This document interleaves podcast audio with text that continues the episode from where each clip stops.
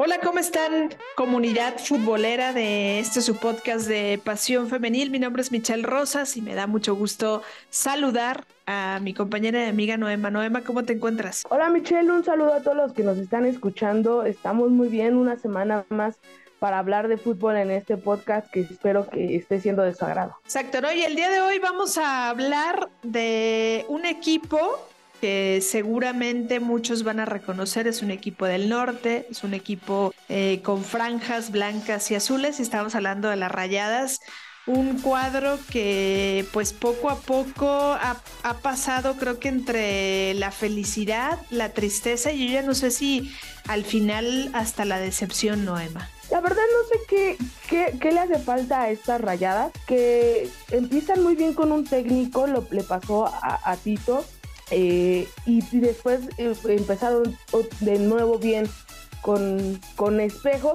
y viene eh, en, en, picada, ¿no? Lo hemos, lo hemos hablado.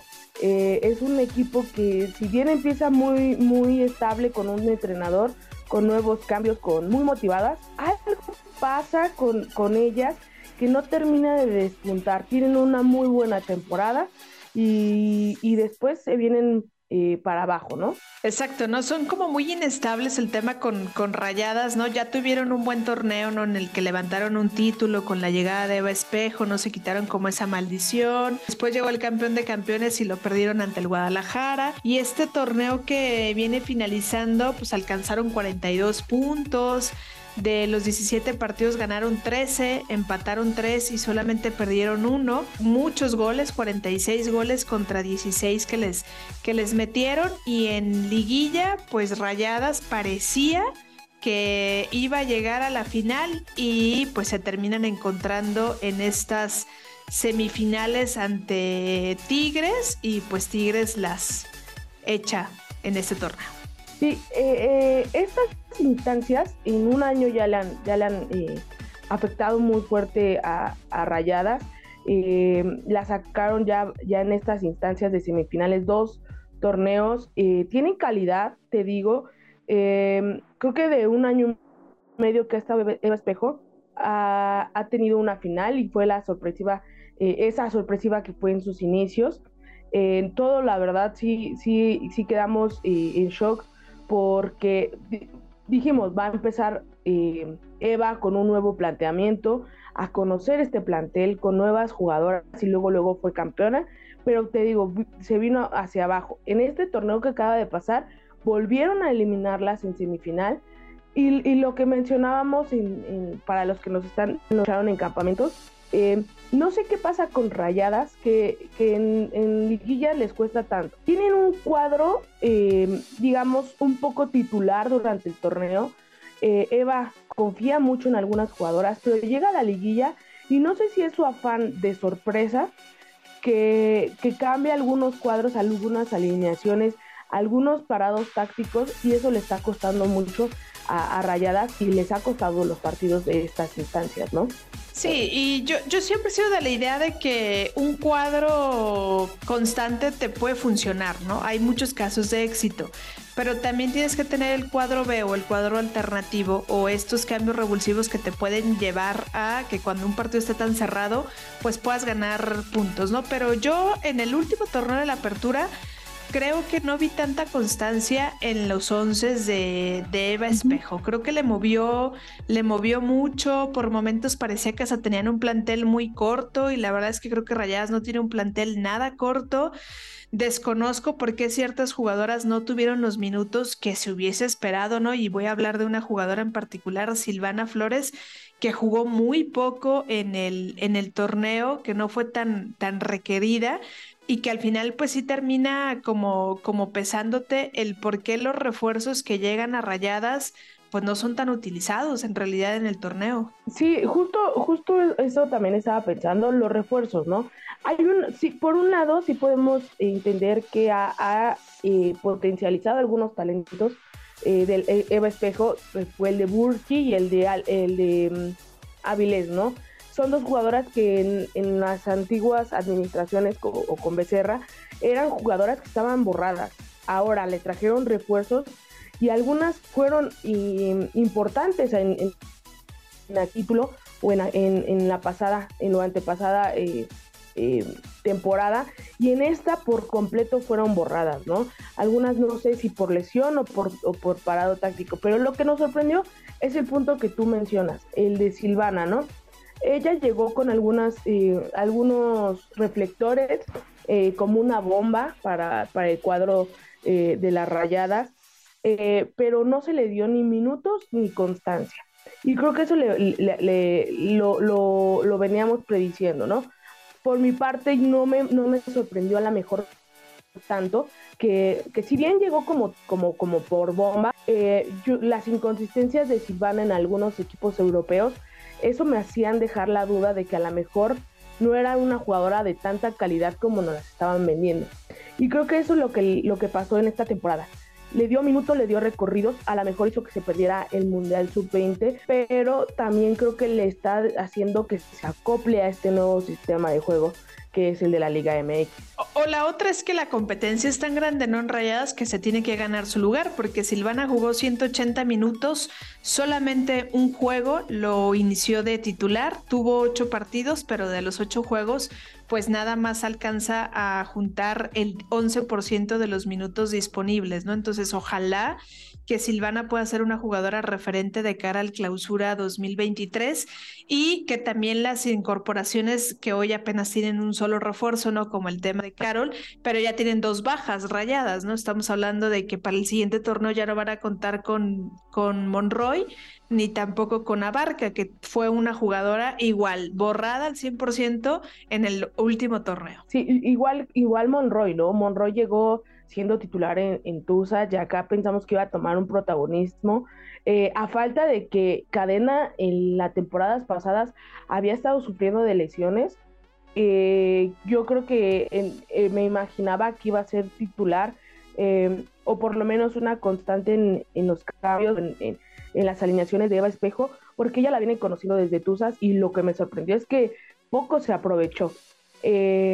mencionabas también algunos refuerzos que a lo mejor se vienen. Se habla mucho de, algunos eh, rumores de que puede reforzarse en la delantera, pero creo que hasta el momento creo que la delantera de, de, de, Rayadas a mí me, gusta mucho, ¿no? Está ahí Aileen Alvilés, está Burki, que lo, llevo mencionando dos, dos, eh, dos veces en este podcast, pero recordemos, Becerra la tenía borrada, ella llegó como goleadora, luego sorpresivamente se borró y ya después actualmente es la goleadora y estuvo disputando ahí el título de goleo en esta temporada. Sí, digo, yo creo que Eva potencializó algunas jugadoras que le sirvieron y que son inamovibles, ¿no?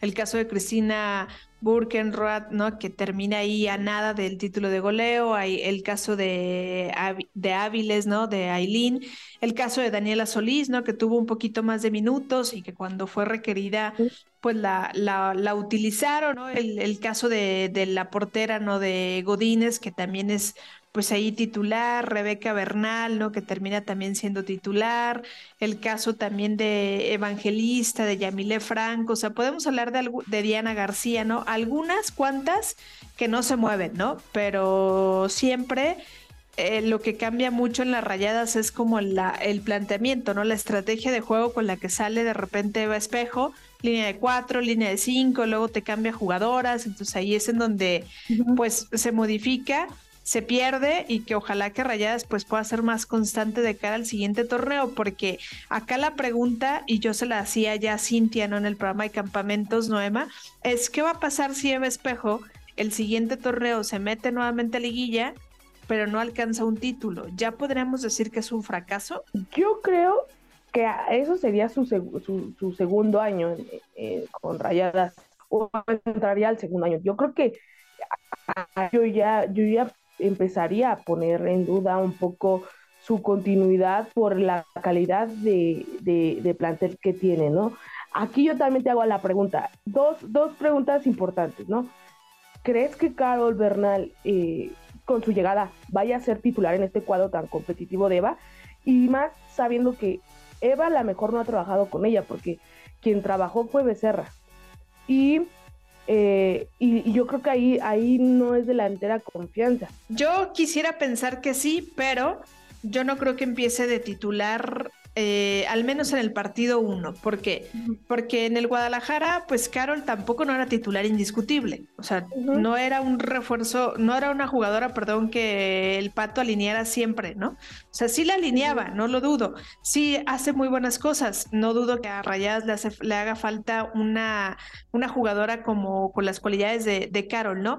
Pero la realidad es que creo que si Carol comienza a, en la pretemporada, en los partidos, en los interescuadras que Rayadas tenga, en los, en los pocos minutos que le pueda dar al principio Eva y en Bona encaja bien con la defensa que ya tiene, yo sí creo que pueda ganarse su lugar a lo mejor a partir de la jornada 4 o de la jornada 3. Yo también creo que no lleva, va a llegar siendo titular, pero también creo que si sigue con el nivel que mostró en el, en el en la temporada donde, donde Chivas fue campeón, sí puede ganarse otro un lugar. Y bueno, a esto me lleva a, también a mi segunda pregunta, que a lo mejor nos estamos desviando un poco del tema, pero por la misma eh, directriz, ¿no?